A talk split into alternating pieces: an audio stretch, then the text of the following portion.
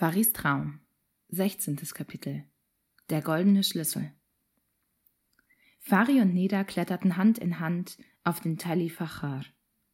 Beide waren die letzte Zeit so eingespannt gewesen, dass sie kaum einen Nachmittag für sich hatten. Doch heute hatte Neda darauf bestanden, und als Fari nun aus der Stadt heraus und fern von der alltäglichen Arbeit war, stellte er wieder einmal fest, wie weise Neda war. Schon als er das Stadttor hinter sich gelassen hatte, fühlte er sich leichter. Und er sah, wie schön die Bäume waren, in denen der Novemberwind spielte.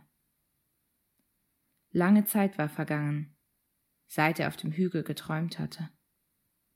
Heute mit 23 Jahren hatte er so viel Verantwortung, dass er nie genug Zeit für alles fand, was dringend getan werden musste. Er arbeitete im Geschäft seines Vaters, und wenn es die Zeit erlaubte, studierte er, um eines Tages vielleicht Arzt zu werden. Heute jedoch hatte er Nedas Rat befolgt und war froh darüber. Er sah sie an, während sie so den Hügel hinaufliefen, und bewunderte ihr langes, schwarzes Haar und ihren anmutigen Gang. Er hatte sich oft in Gedanken über das seltene Zusammenspiel von Eigenschaften in ihr gewundert Schönheit, Weisheit und Humor. Oft dachte er, wie glücklich er sein konnte, sie geheiratet zu haben.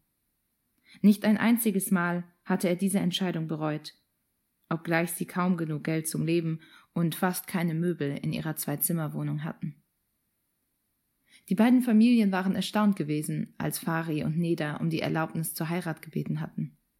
Nicht, weil sie irgendwie dagegen gewesen wären, sondern weil sie Fari und Neda immer noch als Kinder sahen, die am Strand im Sand spielten.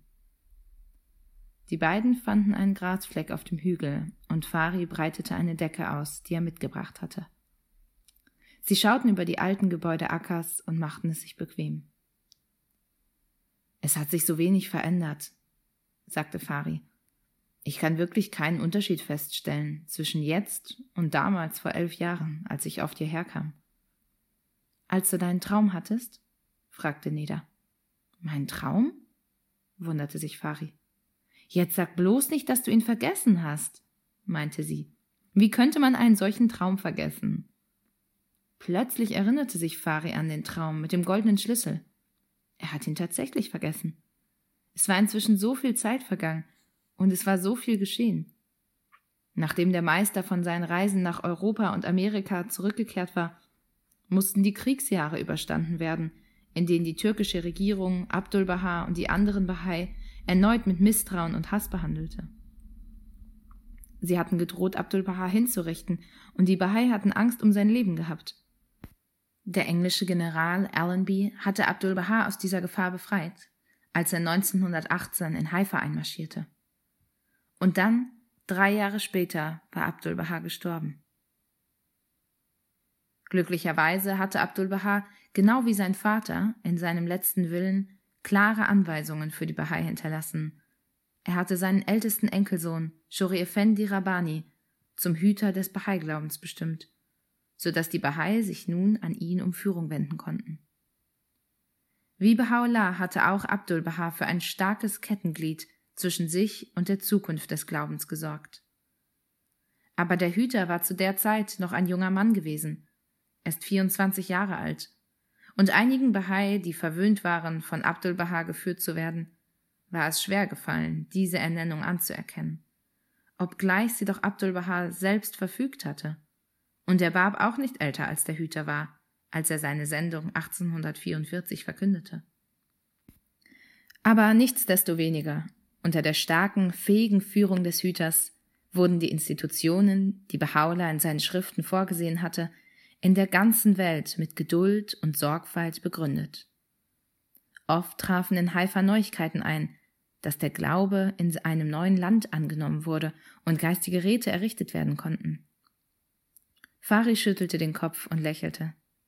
Gewöhnlich war er so beschäftigt, dass er keine Zeit hatte, darüber nachzudenken, wie viel sich verändert hatte, seitdem er Baha'u'llahs Leben erforscht hatte. Nun erinnerte er sich wieder an die leuchtenden Punkte in seinem Traum und an die Lichtbündel, die von Acker ausstrahlten. Woran denkst du? fragte Neda, als sie merkte, wie nachdenklich ihr Mann war. An den Traum, an das, was seither alles geschehen ist. Erinnerst du dich, wie eifrig ich damals war, alle Antworten herauszufinden? Wer könnte dich deshalb tadeln? Es war ein großartiger Traum. Vielleicht ist das Pferd der Geduld ein Tier, das ich inzwischen zu reiten gelernt habe, meinte Fari. Neda lächelte liebevoll und legte ihre weiche Hand auf Faris Arm. Du bist ein wunderbarer Mensch, Fari, und wirklich geduldig. Vielleicht war die Geduld, die du schließlich gelernt hast, der Schlüssel. Ich weiß es nicht, meinte Fari. Aber was macht das auch aus? Schließlich sind wir hier glücklich, und der Traum hat mir geholfen, mich viel mehr mit Bahaula zu beschäftigen, als ich es sonst getan hätte. Dennoch, ich werde ihn nie vergessen, sagte Neda. Ich hatte immer das Gefühl, als ob es auch mein Traum sei, nur waren meine Träume immer viel klarer. Wie meinst du das? fragte Fari. In meinen Träumen gab es niemals so viele Symbole. Ich brauchte niemanden zu fragen, was meine Träume bedeuten. Ich wusste es immer sofort. Ich erinnere mich, dass wir vor langer Zeit, sagte Fari, an dem Tag, als du mich einludst, deinen Onkel zu treffen, auf der Türschwelle standen und du mir erzähltest, dass du etwas Wichtiges geträumt hättest, mir jedoch nicht sagen wolltest, was es war. Neda lächelte und errötete verlegen dabei. Ja, ich erinnere mich. Nun, kannst du es mir jetzt erzählen? Vielleicht kannst du es erraten, sagte sie scheu. Es ist wahr geworden. Fari schaute verdutzt rein und wusste nicht recht, was sie meinen könnte. War es etwas von deiner Familie? Es war von dir. Von mir? Von uns beiden. Ich hatte geträumt, dass wir verheiratet wären. Fari lachte hell auf und umarmte seine Frau. Du bist wirklich eine Geheimniskrämerin, sagte er. Die ganze Zeit wusstest du das und hast kein Wort davon gesagt. Ich wusste, was ich geträumt hatte, aber ich wusste nicht, dass es wahr werden würde, verteidigte sich Neda. Sie sprachen noch eine Weile über Nedas Traum. Und dann legte sie ihren Kopf in Faris Schoß. Sie hatte einen schweren Tag hinter sich, und es dauerte nicht lange, da war sie eingeschlafen. Fari schlug die Decke um ihre Füße. Die Herbstluft war kühl. Er schaute ins Land hinaus und beobachtete die kleinen Wolken, die über ihm segelten. Er dachte an seinen geliebten Großvater, der jetzt ans Bett gefesselt war. Wie die Zeit dahinfliegt, überlegte er. Wie ein Dieb ist sie, stiehlt uns Jugend und Erinnerung. Selbst wenn es so aussieht, als ob alles gleich bliebe, es ist nicht mehr dasselbe. Alles ändert sich. Er dachte an seine Eltern.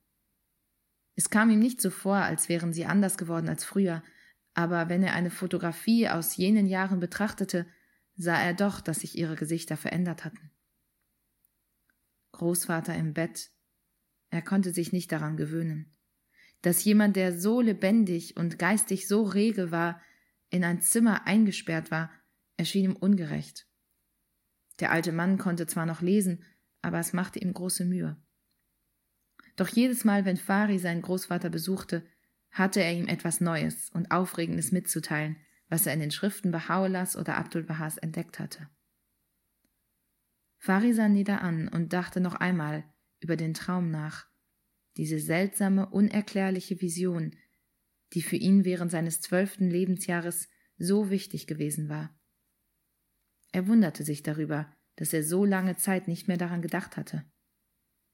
Es war nicht, weil er nicht mehr an Träume geglaubt hätte, eher vielleicht, weil er mit seinem Leben zufrieden war. Er tat etwas Nützliches und führte eine gute Ehe.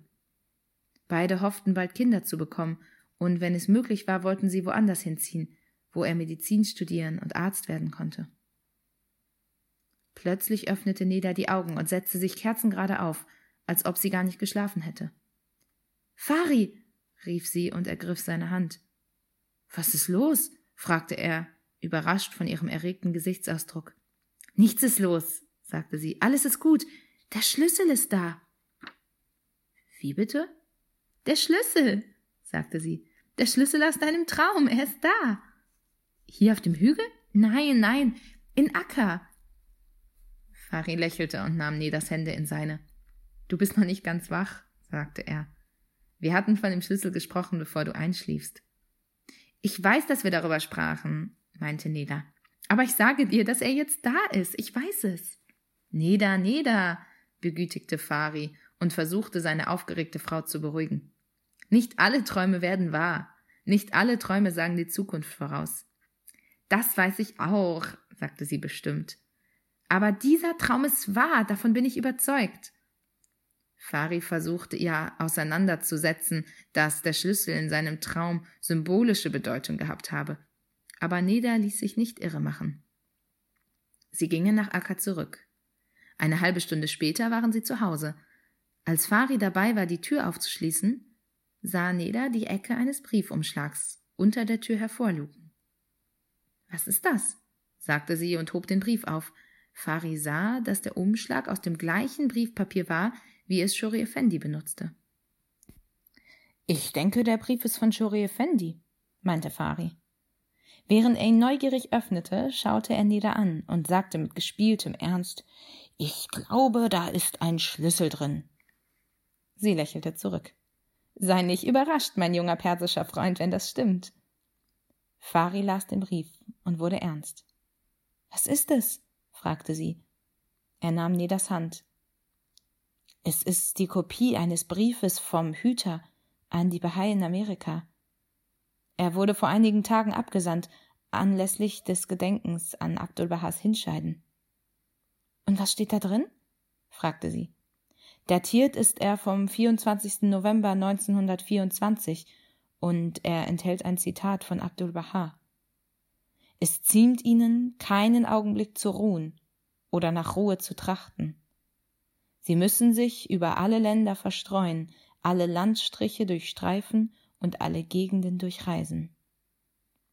Dann schreibt der Hüter, lasst uns das zur beherrschenden Leidenschaft unseres Lebens machen zerstreuen wir uns bis in die fernsten Erdenwinkel, opfern wir unsere persönlichen Interessen, unsere Bequemlichkeit, was uns gefällt und Spaß macht, mischen wir uns unter die verschiedenen Stämme und Völker der Welt, machen wir uns vertraut mit ihren Sitten, Traditionen, Gedanken und Gebräuchen. Fari und Neda waren beide für einen Augenblick ganz still. Dann trat Fari zu ihr, nahm ihre Hände in die seinen und schaute ihr fest in die Augen. Denken wir beide dasselbe? fragte Neda. Dass wir von hier fortgehen müssen? antwortete Fari. Ja. Denkst du, wir sollten es tun? fragte Fari. Haben wir eine andere Wahl? Nein, sagte Fari, und dann umarmten sie sich.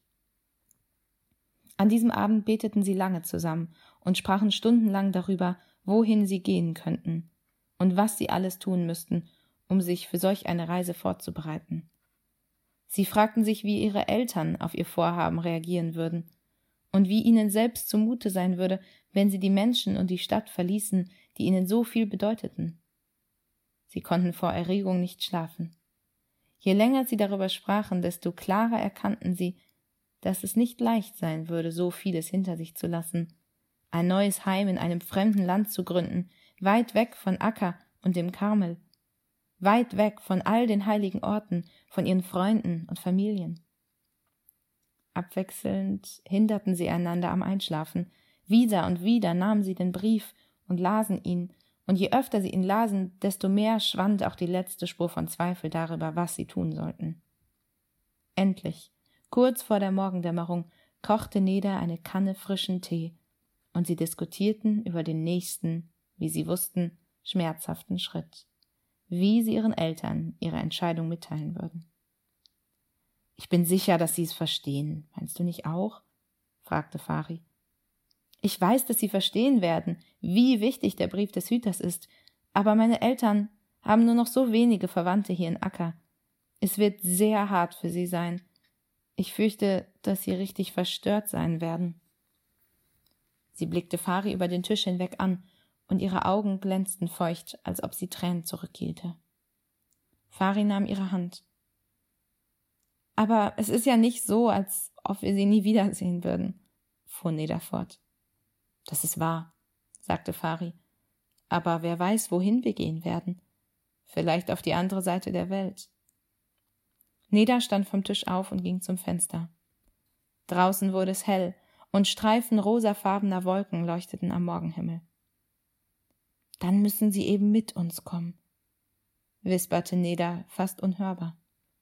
Was sagst du? fragte Fari, nicht sicher, ob er sie richtig verstanden hatte. Neda drehte sich um und wiederholte mit erleichtertem Lächeln Dann sollen sie einfach mit uns kommen. Ist doch ganz einfach. Natürlich, rief Fari aus, stand auch auf und umarmte Neda. Das ist großartig. Eine Weile standen sie Arm in Arm in der Morgenstille. Dann blickte Neda zu Fari hoch und flüsterte Meinst du, wir können auch noch ein paar Freunde mehr und vielleicht auch die Schreine mitnehmen? Der Morgen verging mit Pläne machen und Notizen, was alles zu tun war. Später am Tag besuchte Fari seine und danach Nedas Eltern, aber noch erzählte er ihnen nichts von der Neuigkeit. Er lud sie zum Abendessen ein. Es gibt Nedas berühmten Polo und eine Überraschung, hatte er ihnen gesagt. Die vier Eltern dachten, sie wüssten bereits, welche Überraschung sie erwartete. Sie glaubten, dass Neda und Fari ein Baby bekämen. Aber als sie dann am Abend kamen, taten sie so, als wüssten sie nichts von dem Geheimnis der jungen Leute obgleich sie davon überzeugt waren, es zu kennen. Keiner konnte viel von dem Polo essen, obgleich er köstlich zubereitet war, mit Rosinen und Gewürzen, die durch die ganze Wohnung dufteten. Nachdem das Geschirr abgeräumt war und Tee und Kuchen gereicht wurde, stand Fari auf und sagte Wie ich euch schon sagte, haben wir euch etwas mitzuteilen. Er machte eine kurze Pause, und als er jetzt die strahlenden Gesichter der vier Eltern sah, wusste er plötzlich, was sie dachten. Einen Augenblick lang wollte er sich noch unterbrechen und sie erst vorsichtig darauf vorbereiten, dass sie etwas Falsches erwarteten, aber dann fuhr er fort. Neda und ich haben uns entschieden, in ein anderes Land zu pionieren. Ihre Gesichter erstarken. Unwillkürlich griff Nahid nach Husseins Hand. Nedas Eltern schauten sich ungläubig an. Ein tiefes Schweigen stand im Raum, dann erklärte Neda den Brief und dass er die Antwort auf Faris Traum zu sein scheine. Doch den Eltern fiel es schwer, ihre Begeisterung zu teilen. Sie hatten erwartet, dass ihnen ein Enkelkind angekündigt würde, und jetzt mussten sie verkraften, dass ihre eigenen Kinder wahrscheinlich bald von ihnen fortgehen würden, vielleicht für immer. Nun, wir wussten ja, dass das irgendwann so kommen würde, sagte Nahid. Ich denke, wir wussten es schon vor zwölf Jahren, als du den Traum hattest. Aber das schien immer in weiter Ferne zu liegen, in ferner Zukunft. Sie lächelte schwach. Ich glaube, die Zukunft hat jetzt begonnen. Wir sind stolz auf euch beide, sagte Hussein. Nedas Eltern stimmten zu, und allmählich gelang allen ein Lächeln. Ihre Gesichter hellten sich auf, ganz besonders dann, als Fari den Brief vorlas. Doch da ist noch etwas, sagte Neda. Oh ja, bestätigte Fari. Ihr kommt alle mit uns mit. Wieder entstand Schweigen. Endlich sagte Hussein. Wir auch? Ja, sagte Neda. Ihr alle. Fari und ich haben das so entschieden.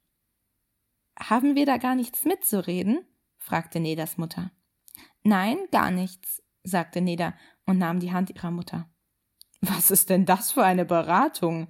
erkundigte sich Hussein. Die allerbeste, meinte sein Sohn. Ja, wenn wir nur gehen könnten, sagte Nedas Vater. Aber warum könnt ihr denn nicht? fragte Neda, als sie sah, dass es ihm ernst war. Wie wollt ihr in eure neue Heimat kommen? hakte Hussein nach. Mit dem Schiff, denke ich, antwortete Fari. Und wovon willst du die Fahrkarten kaufen? fragte Hussein. Wir haben etwas Geld gespart, meinte Neda. Nicht sehr viel, aber genug um. Nahid lächelte. Genug, um vier Fahrkarten zusätzlich zu kaufen? Fari und Neda schauten sich an. In ihrer hochgestimmten Begeisterung hatten beide nicht daran gedacht, dass keine ihrer Familien viel Geld hatte. Fari und Neda würde es schwer genug fallen, für sich selbst zu bezahlen und Arbeit an ihrem Zielort zu finden. Nun, nun, Kinder, sagte Nahid begütigend zu den beiden. Wenn ihr erst Fuß gefasst habt, werden wir weitersehen.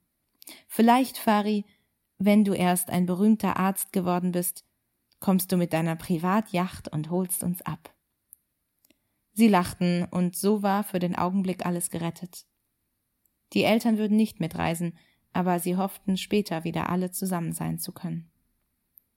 Der Rest des Abends wurde gefeiert.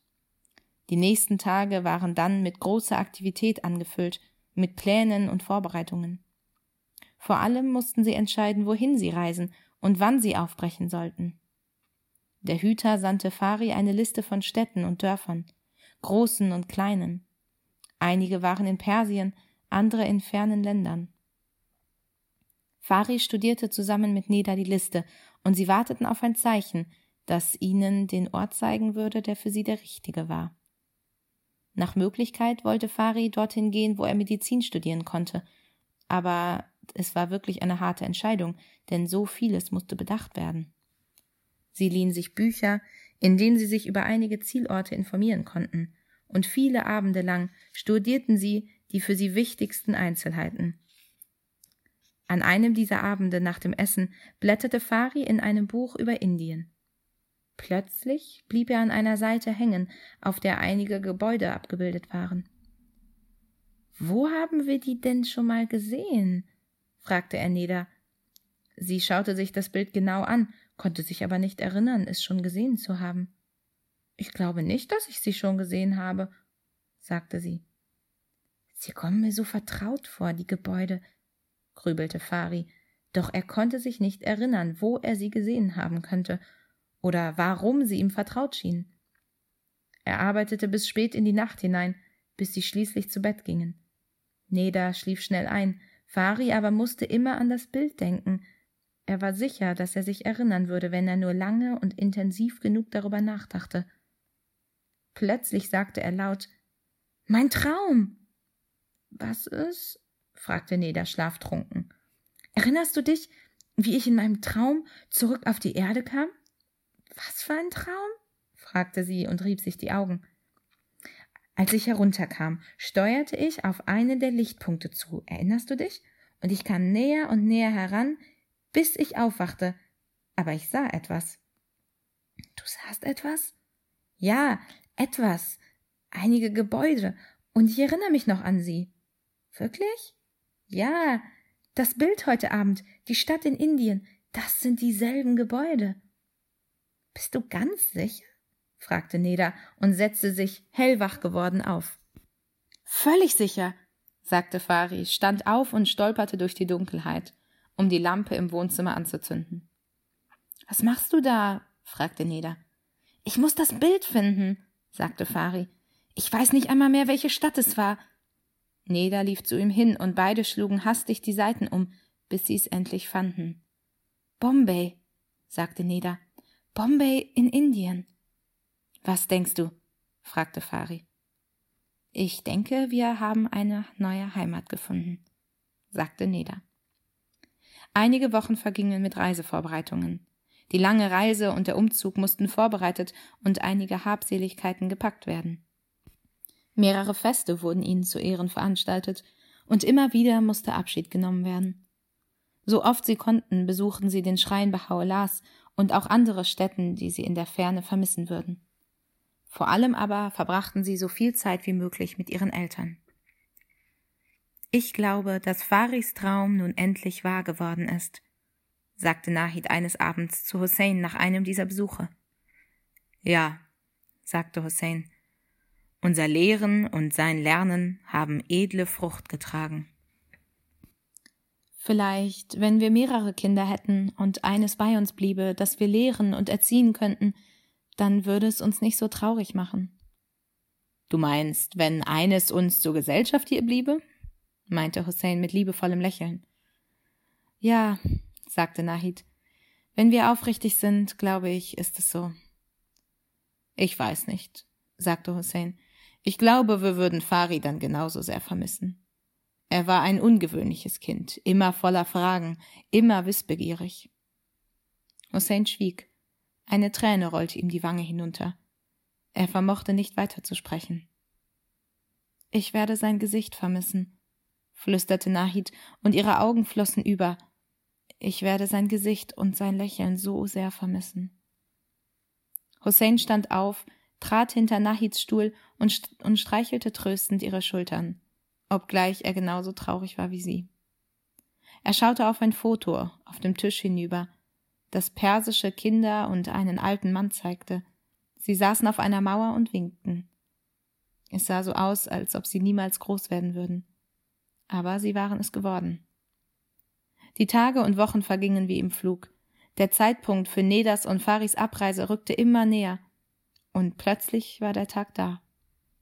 Das Schiff fuhr am Abend, und nachdem an jenem Morgen alles startklar war, besuchte Fari den einen, den er wahrscheinlich nicht wiedersehen würde.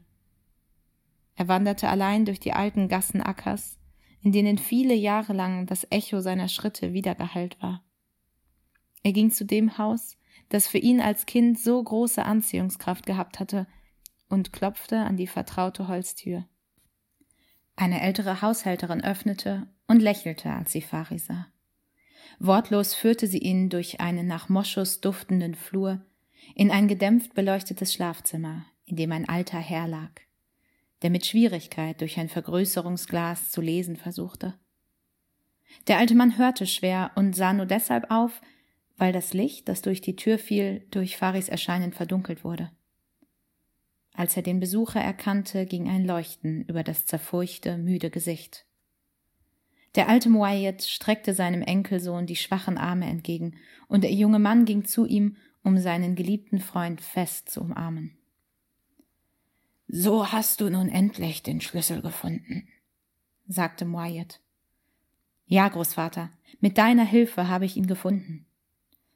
Mit meiner Hilfe und mit der Hilfe einiger tausend Märtyrer.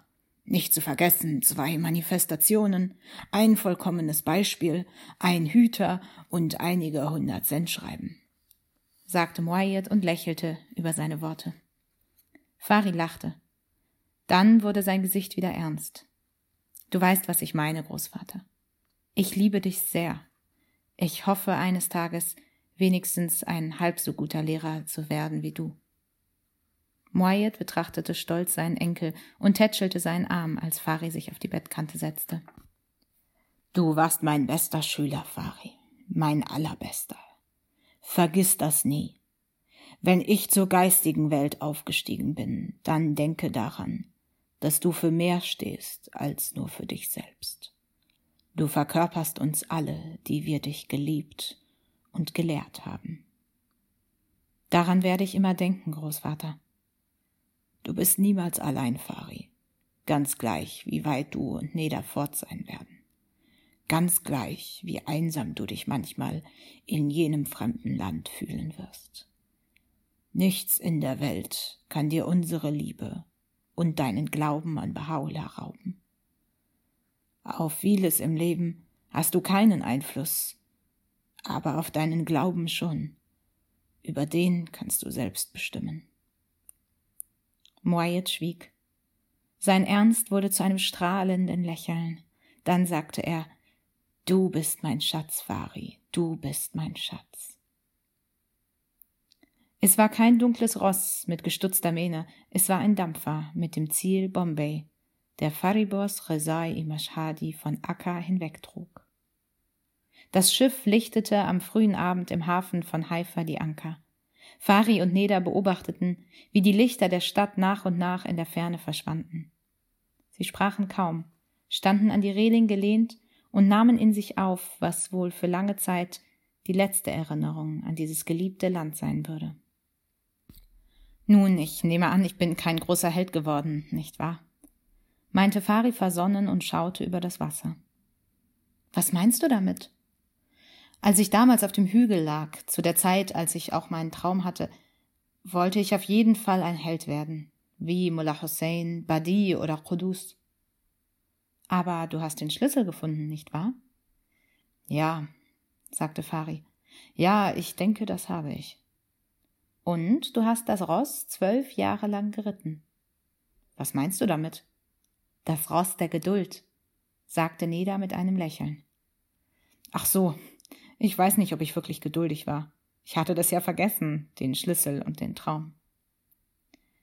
Vielleicht kommt es gerade darauf an, dass man so geduldig wird, dass man gar nicht mehr daran denkt, dass die Geduld ein Teil von einem wird. Fari sah seine Frau an, als sie sprach.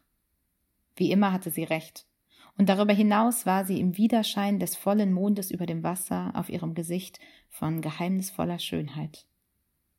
Und du bist ein Held, fuhr sie fort. Wir sind beide Helden. Warum sagst du das? fragte Fari. Ich zeige es dir, sagte sie und zog aus einer Tasche ihres Kleides ein zusammengefaltetes Stück Papier. Das ist ein Geschenk deines Großvaters. Er bat mich, es dir nach unserer Abreise zu zeigen. Hast du es schon gelesen? fragte Fari. Ja, sagte Neda und lächelte. Du bist wirklich gut im Finden von Briefen, nicht? Unter Türen, in Kleidertaschen. Aber jetzt spanne mich nicht länger auf die Folter. Was steht darin? Sie ging zu einem Licht an Deck hinüber und sagte, es ist nicht sehr lang und es ist ein Zitat von Baha'u'llah. Die ihr Land verlassen, um unsere Sache zu lehren, wird der Geist des Glaubens durch seine Macht stärken. Bei meinem Leben keine Tat, wie groß sie auch sei, ist mit dieser vergleichbar, außer solche Taten, die Gott der Allmachtvolle, der Mächtige verordnet hat. Ein solcher Dienst ist wahrlich der Fürst aller guten Taten und der Schmuck alles edlen Handels. Als Neda zu Ende gelesen hatte, faltete sie das Papier wieder sorgsam zusammen und steckte es zurück in ihre Tasche. Nun, noch sind wir keine Helden, meinte Fari. Wir haben zwar unser Land verlassen, aber bis jetzt haben wir niemanden in Bombay gelehrt. Das werden wir noch tun, sagte Neda und ergriff Faris Hand. Bestimmt. Das war Faris Traum von John Hatcher. Ins Deutsche übertragen von Margot Dörnbrack, Sigrid Barz und Gitta Schumann. Erschienen im Bahai Verlag. Gelesen von Sophie Haster. Ich freue mich über Rückmeldungen und Feedback, wenn ihr dieses Hörbuch gehört habt und es euch gefallen hat. Vielen Dank fürs Zuhören.